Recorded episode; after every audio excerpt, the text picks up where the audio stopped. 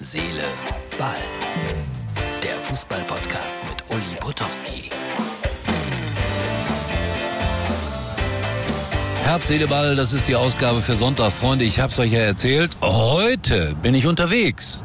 Und darüber freue ich mich ganz besonders. Mit Olaf Thon, ein wunderbarer Autofahrer, weil er fährt derart ruhig, Durchschnittstempo 150, nee, ist gar nicht wahr.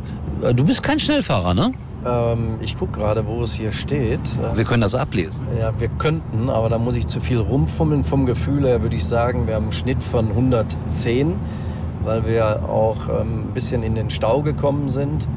Haben insgesamt 450 Kilometer. Und das Schöne ist ja, ich durfte ähm, den Uli ja abholen zu Hause.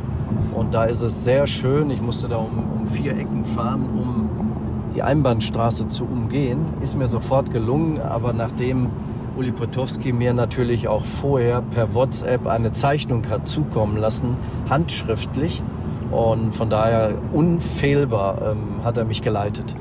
Ja, da bin ich ganz groß drin. Olaf hat angedroht, das Ganze irgendwo online zu stellen, macht er aber nicht. Äh, ja, wir sind also unterwegs nach guten Städten, weil wir da irgendwie einen netten gemeinsamen Auftritt haben werden. Ich hoffe jedenfalls, dass der nett wird, denn der Veranstalter ist BVB-Fan, aber wir sind tolerant, ne? Ja, deswegen bin ich ja da. Absolut. Äh, Olaf, morgen spielt Schalke gegen Kiel. Und wir haben schon ein bisschen hier gefachsimpelt auf der gemeinsamen Fahrt. Welche Erwartungen hast du? Ja, ich habe ähm, sicherlich im Hinterkopf noch das Spiel gegen Hamburg, wo mich gestört hat, dass wir zu wenig Ballbesitz hatten. Äh, insgesamt wohl nur 27 Prozent. 1-0 geführt und dann zu sehr zurückgezogen. Die Verletzung von Latza kam auch noch hinzu, unseren neuen Kapitän der jetzt mehrere Monate mit einer Knieverletzung ausfallen wird. Vorher schon Fährmann, der Corona-bedingt nicht spielen konnte. Deshalb hat Langer im Tor gespielt. Der hat seine Sache gut gemacht.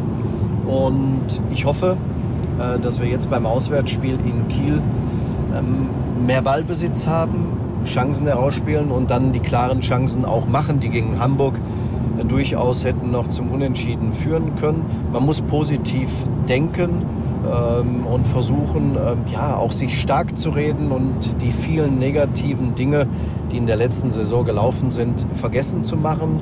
Und da drücke ich der Mannschaft um Gramozis natürlich die Daumen. Also ich selbstverständlich auch. Und die vielen äh, Schalke-Hater, die wir hier auch haben bei Herz, Seele, Ball, die werden das äh, hoffentlich ertragen, dass hier zwei Schalker zusammen unterwegs sind. Olaf, äh, jetzt mal ganz kurz einmal zurückgedacht über ein paar Jahrzehnte. Du hast ja auch beim FC Bayern München gespielt. Und ich wollte dich eigentlich immer mal fragen, wie war das, als du zu den Bayern gekommen bist? Es war sicherlich noch ein bisschen anders als heute, aber wie wurde man da aufgenommen als neuer Spieler?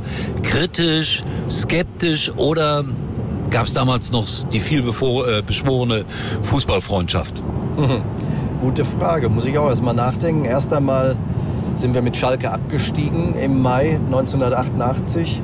Dann war die Europameisterschaft, wo wir im Halbfinale gegen die Holländer verloren haben, wo der Kuhmann sich mit meinem Trikot nach dem Trikottausch den Hintern noch abgewischt hat. Das sind so Erinnerungen, die so spontan aufkommen. Ähm, und dann der Wechsel zum FC Bayern. Ich war natürlich schon gestandener Nationalspieler und hatte es dann relativ einfach, ähm, auch aufgenommen zu werden. Erinnere mich an die Floßfahrt, die stattfand, ähm, direkt als Einstieg, ähm, sozusagen als Kameradschaftstag. Es war wunderschön. Dann sicherlich auch das erste Oktoberfest ähm, im September, Oktober 88 und wir wurden gleich deutscher Meister. Also wir wurden sehr gut aufgenommen und ähm, 1990 kam das erste Kind zur Welt. Davor 1989 geheiratet in Pullach und ähm, ja, sechs wundervolle Jahre in München verlebt. Ausgerechnet in Pullach beim Geheimdienst. Aber da wollen wir nicht weiter drauf eingehen. Da sitzt er ja. Äh, ja, Olaf, äh, du hast dann irgendwann mal in jungen Jahren gesagt, äh, als du noch Schalker warst, du hast in Bayern Bettwäsche geschlafen. War das äh, tatsächlich so?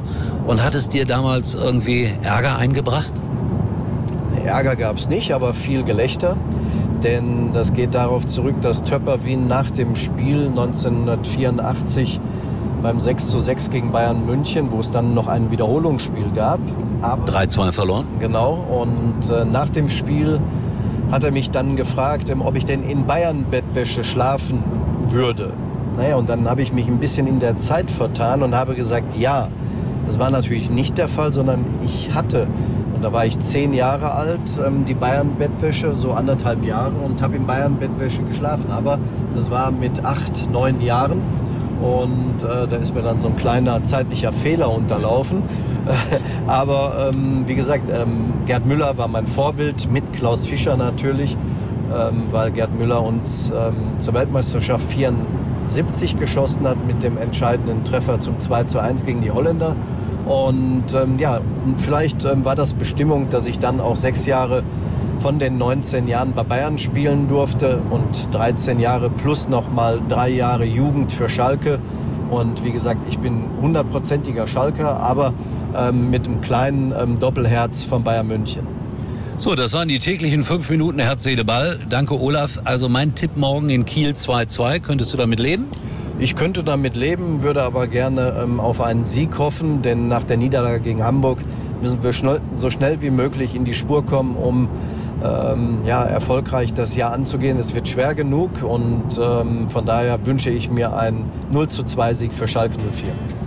Gut, da sagen wir jetzt nichts mehr zu. Übrigens, liebe Herz, Seele, Ball, Freunde, wir werden dann äh, in der nächsten Ausgabe auch ein bisschen was aus guten Städten erzählen, was da überhaupt los war und so weiter. Wir fahren jetzt mal weiter. Danke fürs Zuhören. Uli war übrigens mal Nummer 1 in der Hitparade. Eigentlich können Sie jetzt abschalten.